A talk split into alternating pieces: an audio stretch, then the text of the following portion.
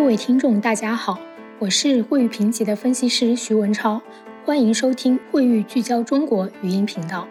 今天将由我为大家分享中资银行大范围住房信贷宽松或将推升中国银行业风险的主要内容。自2021年四季度以来，监管方面为缓冲房地产市场风险的进一步扩大，逐渐释放出积极的结构性宽松信号。例如，鼓励金融机构积极投放按揭贷款，缩短放款期限；部分城市公积金贷款比例也有所调整。近期，部分二三线城市陆续下调了个人住房贷款首付比例，例如无房无贷购房者的首付比例从此前最低的百分之三十下调至百分之二十。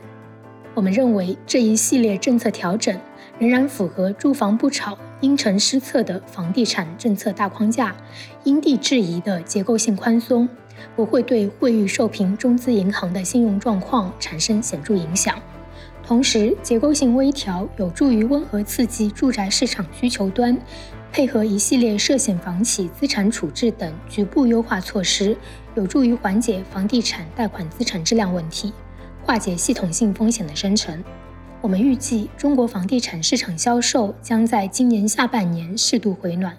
此轮首付比例的下调主要集中在不实施限购措施的城市，下调范围也多集中在首次购房者，且下调幅度并没有突破2015年监管出台的最低首付比例要求。这些城市在此轮房地产调整中经受着更大的下行压力，一系列的结构性宽松措施有助于在稳定房价的同时支持合理的自住需求。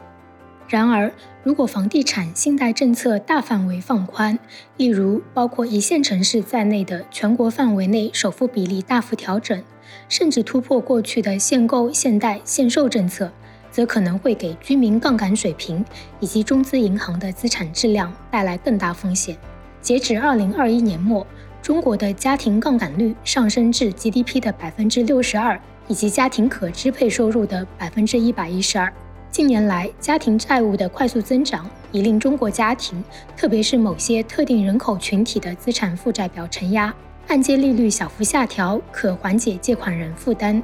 但过度宽松的按揭发放标准可能会进一步考验借款者的还款能力。以上是本次全部播放内容，感谢大家收听。如果想了解更多详细内容，可以访问我们的网站三 w dot fitchratings dot com slash china。请继续关注我们“汇誉聚焦中国”语音频道。我们下次再见。